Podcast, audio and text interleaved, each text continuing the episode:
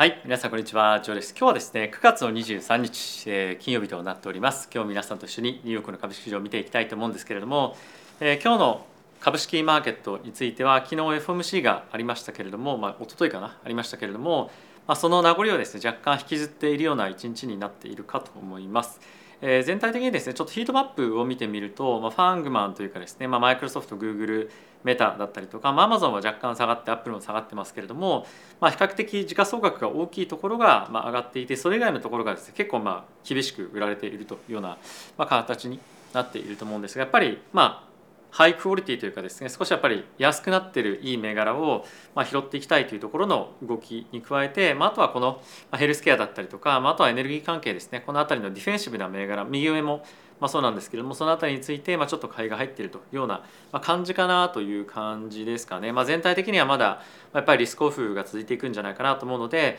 まあ、特に半導体関係についてはまあ今後景気減速というところもまあ見込まれているので少しまあ売りが加速しているかなというところがまああるかなと思います。まあ、今日の少しまあ買いが入っている銘柄についてはまあそういった理由も一部あると思うんですけれども、まあ、僕はですね今後も継続的に株式マーケット全体的なまあ売り傾向というのが続いていくんじゃないかと思いますし、まあ、あのまだまだマーケットは楽観的だと思うんですよね。なので継続的なかつもう少し長期的な下落相場の継続が昨日の FOMC を見ると続くんではないかなというようなことがですね一つ気になってはいます。あとはもう一個考えておきたいのが今マーケットはですね2023年の後半ぐらいから利下げっていうのをちょっと織り込んでいるような形になっていると言われているんですが、まあ、今のマーケット環境を考えてみると、えー、まあマーケット環境プラス FED のですね言動を考えてみると、まあ、そもそも物価上昇が落ち着いてきたとしても、まあ、そんなに早いタイミングでの利下げっていうのは行わないんじゃないかなと思うんですよね。なのでまあそういった観点でもあのマーケットはある程度楽観的なビューを今持ってるんじゃないかなと思いますし、まあ、そういったものはですねちょっと甘いんじゃないかなと正直思うので、今はですね積極的な買いもしくは長期で買っていくからいいんだよっていうのは悪くはないと思うんですけれどもまだまだやっぱり短期的な下落方向をまずは見ていくというのが、まあ、僕はいいんじゃないかなというふうに思っております。あとはですね今日本当に注目を集めたのがドル円の介入だったと思うんですけれどもこれについてはちょっと後ほど皆さんと一緒にニュースを交えてですね見ていきたいかなと思っております。はい、ではここから質に入っていきたいと思うんですがその前にですねこのチャンネルは FXTT 様にスポンサーになっていただいております。FXTT はですね今現在このチャンネル限定でキャンペーンいただいているんですけれどもキャンペーンとは別にそれぞれ口座開設をするだけで1万円分のですね入金ボーナスそして入金をですねあの7万円上限として入金初回入金のですね100%ボーナスというのがもらえますと。でこれに加えて1回ですね2の入金で5万円入金していただくとえー、まあ入金プラスあとは1回のトレードかトレードしていただくと1万円分のですね現金がもらえますと。これ引き出せるのでぜひ使っていただきたいのと今ですねこれ口座開設はしたんですがまだ入金してないよっていう方も対象になるので口座持ってるんだけどまだ何もしてないという方はぜひこの1万円の現金だけでももらっていただけるといいんじゃないかなと思います。あとはですね現在この FXGT は10月からですね開催されます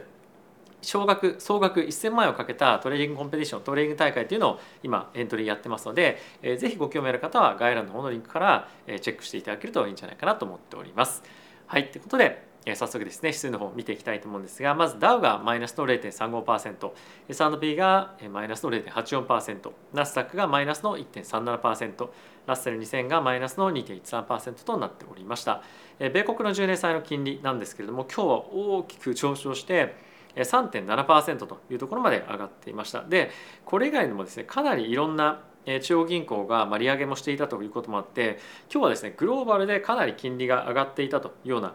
日になっているんですね。でこれに伴って結構ですね為替のマーケットも動いてはいたんですが、まあ、その中でも一番注目をされていたのが、まあ、特にドル円なんじゃないかなと思うんですね。まあ、ここ大きくドーンと買いに入ったっていうので、まあ、ここは一つ注目をされていたポイントになっているので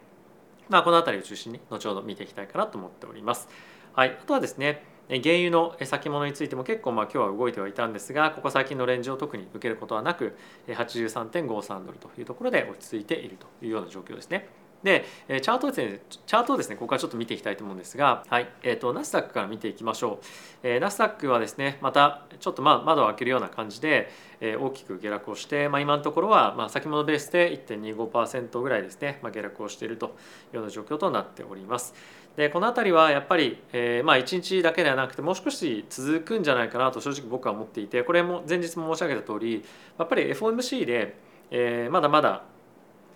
恒常的な利上げおよび物価上昇が今のところは考えられているということもあってその辺りを踏まえた大口の投資家はですね1日だけで自分が持っているポジションの売却および調整というのはできないのでこういったものがですねおそらくまあ連日何日かにわたって出てくるんじゃないかなと思うのでその辺りの警戒感というのは一つ持っておきたいかなというふうに思っております。でそんな中やっぱり見ておきたいのが、まあ、さっきも見た通り10年債の金利もそうだったんですけれども2年債の金利も今4.11%これ本当に1週間ちょっと前ぐらいまでは3.5%とか3.8%とかぐらいの水準だったんですよね。なのでもうわずか2週間ぐらいで、まあ、約60ベースぐらい上がってると思う。かなりこれ異常な金利上昇局面だと思うのとあとはですねこれがもう非常にあの見ておいていただきたいのがこれがですね2年債と10年債の金利差なんですけれども今2年債の金利の方が高いんですよね。でこれ過去5年見てもありえないぐらいの、まあ、インバートっていうふうに言うんですけれども、まあ、逆転現象が起きていると。でもっともっと遡ってみても、えー、過去ですね1989年から見ても今の水準まで逆転現象が起きているというのは、まあ、ここで1回2回でここも含めると3回これはリーマンショックのタイミングですね。で今回の4回ぐらいしかないので本当に今、まあ、異常な状態なぐらい2年債と3年あ10年債の金利が逆転をしているということでまさにこれは本当に今マーケットがまあリセッションというかですね景気後退をえ、織り込んでいるというような状況になっていると。なんで今マーケットはですねなかなかやっぱ10年債の金利とか今上がってはいるんですけれどもやっぱりこのそれよりも2年債の金利の方の上昇幅が大きいっていうのはその辺りのリセッションを織り込んでのというところが、まあ、一つ大きなポイントにはなっているんじゃないかなと思っています。で介入の方に行く前にまずはですねちょっと金利の今織り込み状況っていうものをマーケットで見ていきたいと思うんですが今非常に重要なポイントになっているのが来年どこまで金利が最終的に上げられるかというところがポイントになっているんですが、え中心はですね4.5%というところで今マーケットの予想は、えま、定まっているわけなんですが、まあ、これの一つの理由として、え今回のですね FED の、えいろんなその参加者の予想値っていうのがまあ、大体4.5%ぐらい前後っていうのが今のコンセンサスなんですよね。まあ、なんでそれになぞったような形になっているんですが昨日よりもちょっと気になるポイントとして4.75%までの利上げ織り込みっていうのが、まあ、大体56%ぐらい前日よりも進んでいると。なので一部の参加者についてはいやもっともっと来年の時点で利上げ加速するでしょうというところを見ている見始めているっていうのは一つ注目をしていきたいところかと思いますしこの利上げ織り込みがさらに進むことによってやっぱり株式マーケットはもっともっと重しになっていくであろうしさらには大幅な下落につながっていく可能性もありますのでこの辺りの利上げ織り込み状況はもう常にチェックしていきたいかなというふうに思っております。でこれを踏まえた上でなんですが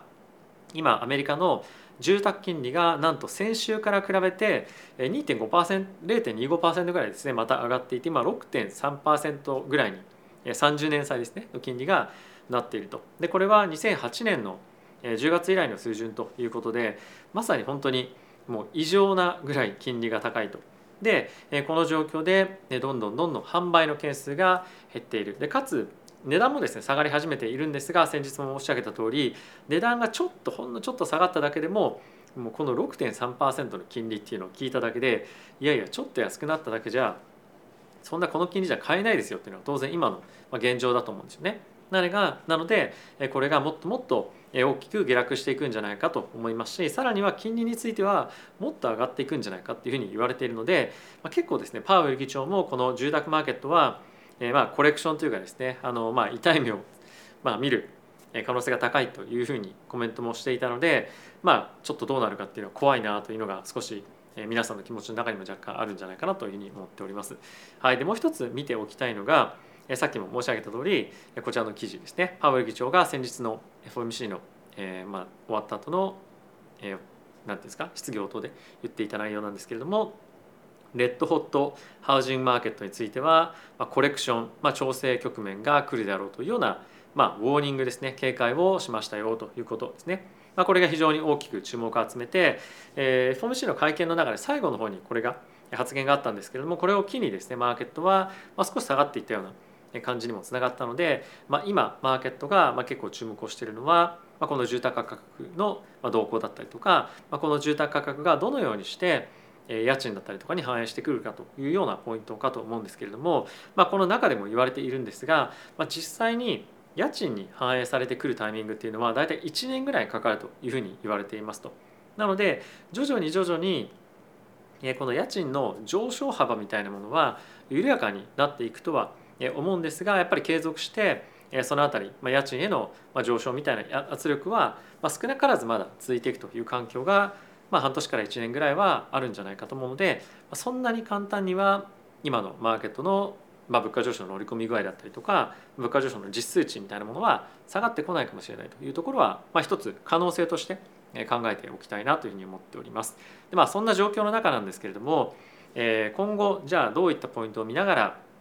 マーケットを予想していけばいいかっていうのは、まあ、さっきも見た通り、まあ、来年のですね金利水準どこまで織り込むかっていうところももちろん一つ非常に重要なんですけれども10月はですね FOMC がないんですね、まあ、CPI あるのでそこは非常に重要になってくるんですけれども10月からですねまた決算シーズンが始まりますと。なので今回ですね FED が GDP の成長率も大きく引き下げました。プラス失業率もですねまた引き上げたんですよね。でそういったところを実体経済もしくは企業の収益というところに落とし込んでいった時に、まあ、さらに、えーまあ、予想みたいなものが引き下げられていくんじゃないかっていうような、まあ、予想もありますし金利水準が、まあ、さらにボーンと上がっているということもあるので、まあ、借り入れのコストとかっていうのも変わってくると思うんですね。なのでまあそういったところを踏まえた上での年末までそして来年のですね決算の予想みたいなものも今後えますます引き下げられていく可能性もやっぱりあるのでその辺りがこの1か月ちょっとのタイミングでは、ま注目を大きく集めるんじゃないかなと思うので、えー、ぜひですね決算シーズンしっかりと来年の予想というところも含めて、え見ていただけるといいんじゃないかなと思います。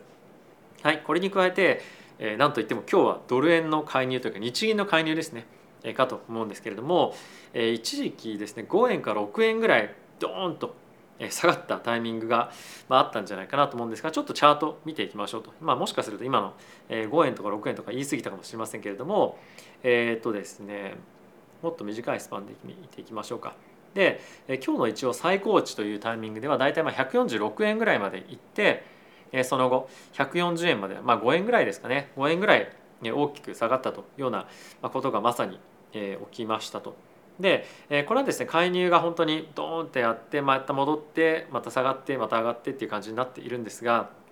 日銀としてはやっぱりこの、まあ、日銀というか政府としてはですねこのドル円の急激な上昇幅っていうところを一旦抑えたいというような、まあ、意図がまずあると思うんですけれども、えー、完全に日銀としてもしくは政府としてこの円安を抑えられるっていうふうには思ってないと思うんですね。なので彼らは何をしてるかっていうとこの上昇のスピードをある程度緩めるということが一番のまずメインの目的だと思っていますし今後さっきも言った通りアメリカがですね利下げに転じるようなことがあれば今ものすごく円売りを持ってるポジションの人たちもかなり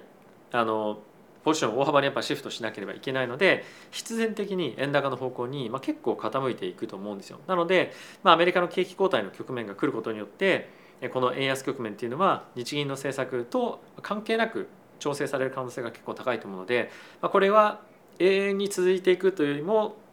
アメリカの金融政策だったりとかあとは経済状況によって激しくボラティティがまた出てくる局面にもあるんじゃないかと思うので、まあ、ある程度そこまでの時間稼ぎをしているというふうに考えていただけるといいんじゃないかと思います。まあ、あとはおそらく今後もまだまだ継続的に円が売られるような局面もあると思うんですが一応ですね今ヘッジファンドの人たちは円買いをしているっていうにも言われてるんですよね。まあ、これは警戒のあの介入への警戒感というところかと思うんですが、まあ、ヘッジファンドが円買ってるからそっちの方向に行くってわけじゃないんですが、まあ、彼ら逆に円を買ってるからこそバーンって上に上がった時に、まあ、ショートカバーみたいなのが入って、えまあ買わざるを得ないような形に追い込まれてるっていうこともここ最近上がっていた理由の一つもあるので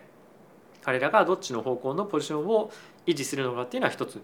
まだまだ上に行くのかどうかっていうところを考える上でも、まあ、結構重要なポイントになっていくんじゃないかなと思います。でもう一個ですね円が一つ売られやすいんじゃないかっていうような今環境にある理由をですね皆さんにちょっとご紹介をしていきたいと思うんですけれどもまそれがですねこのニュースになっていますとで世界の中央銀行に関しては今ですね金利を上げる利上げをレースしているみたいな感じだというふうに言っていますと。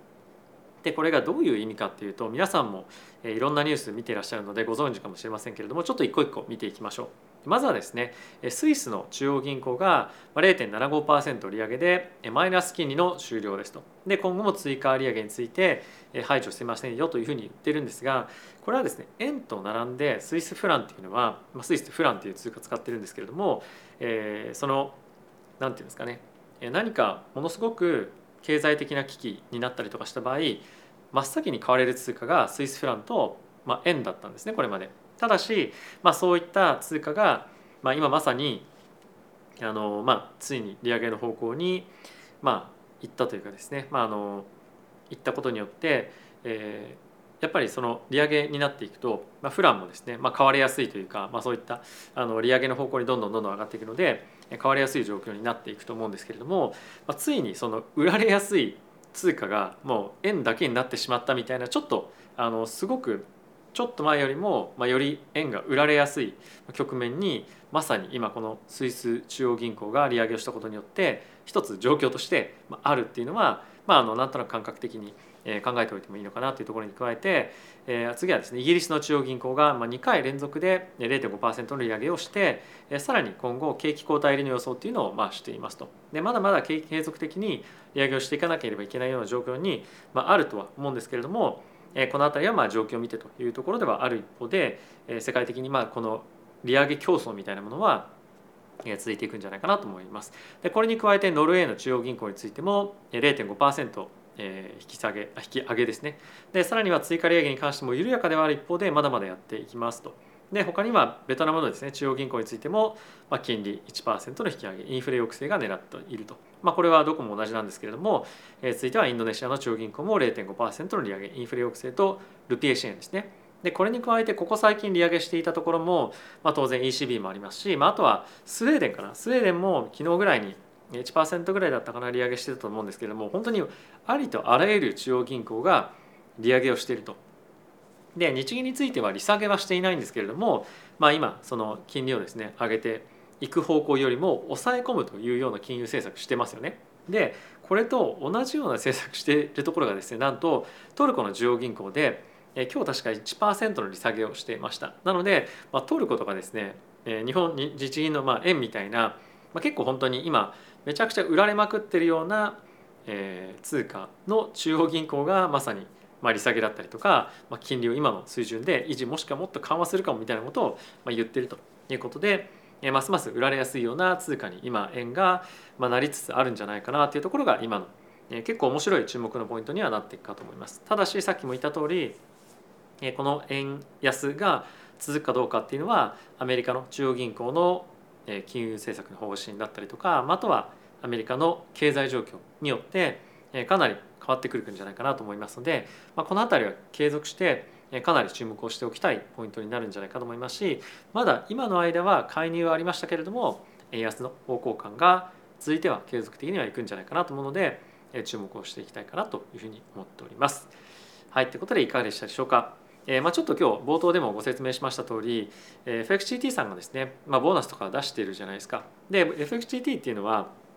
株式の指数も取引できたりとか、まあ、あとはドル円も取引できますし、まあ、コモディティ皆さんあんまりしないかもしれませんが、まあ、結構今本当に金利が大きく動いているので、まあ、この辺りの取引好きだよっていう方は FXGT 使うと、まあ、結構面白いんじゃないかなと思いますし、まあ、あと株もやりたいこれもやりたいみたいな人はですね、まあ、いくつも証券口座持っておくよりも、まあ、一つ口座こういった便利なものを持っておくと、まあ、使い勝手がいいんじゃないかなと思うので、まあ、ぜひ口座開設していただいて、まあ、かつ今に関しては、まあ、5万円入金して、えー、初回入金ボーナスっていうのももらえますしまあ、1万円分のあの口座開設のボーナスもらえますし、まあ、あとは5万円入金して1回トレードするだけで、まあ、1万円の現金ももらえるので、まあ、こういったものを本当にありとあらゆるものを使って今のマーケット環境でもうとにかく生き残る生き延びるみたいなところですねやっていただくと、まあ、あの次にもやっぱつなげられると思いますし、